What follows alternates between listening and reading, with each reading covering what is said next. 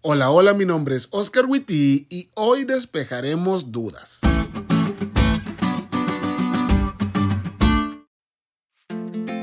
Hoy en School traemos su gustada sección Despejando Dudas y nos llegaron varias dudas sobre el diezmo, dudas que hoy contestaremos.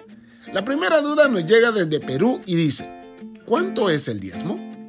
El diezmo, según el diccionario, es la décima parte de algo, o el 10%. Ojo, esto es importante.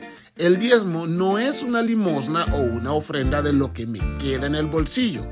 No, el diezmo es el 10% que le devolvemos a Dios de todos nuestros ingresos. Es decir, si yo recibo 100 pesos, no voy a dar de diezmo 3 pesos porque después de mis gastos solo eso me queda, sino que voy a dar 10 pesos porque eso es lo que le corresponde a Dios. La segunda duda nos llega desde Cuba y dice, una vez me dijeron que el diezmo era algo de los judíos. ¿Cómo podría contestar a eso? Bueno amigos, la primera vez que se habla del diezmo en la Biblia es en ocasión de Abraham con Melquisedec. El patriarca Abraham no era judío porque aún no existían los judíos, era de Ur de los Caldeos, pero aún así dio el diezmo del botín al sacerdote Melquisedec. En este contexto, tal como dice la lección, el diezmo no es una costumbre exclusivamente judía y no se originó con los hebreos en el Sinaí.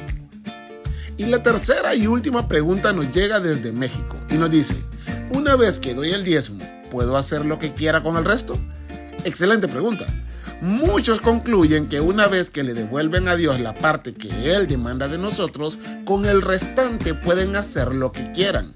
Sin embargo, como dice la lección, todo lo que tenemos pertenece a Dios en primer lugar.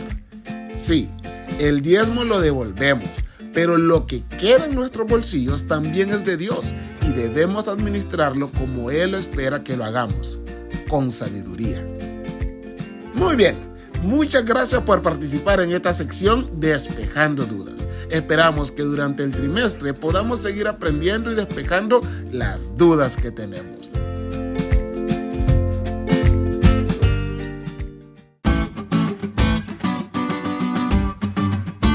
¿Te diste cuenta de lo cool que estuvo la lección? No te olvides de estudiarla y compartir este podcast con todos tus amigos. Es todo por hoy, pero mañana tendremos otra oportunidad de estudiar juntos.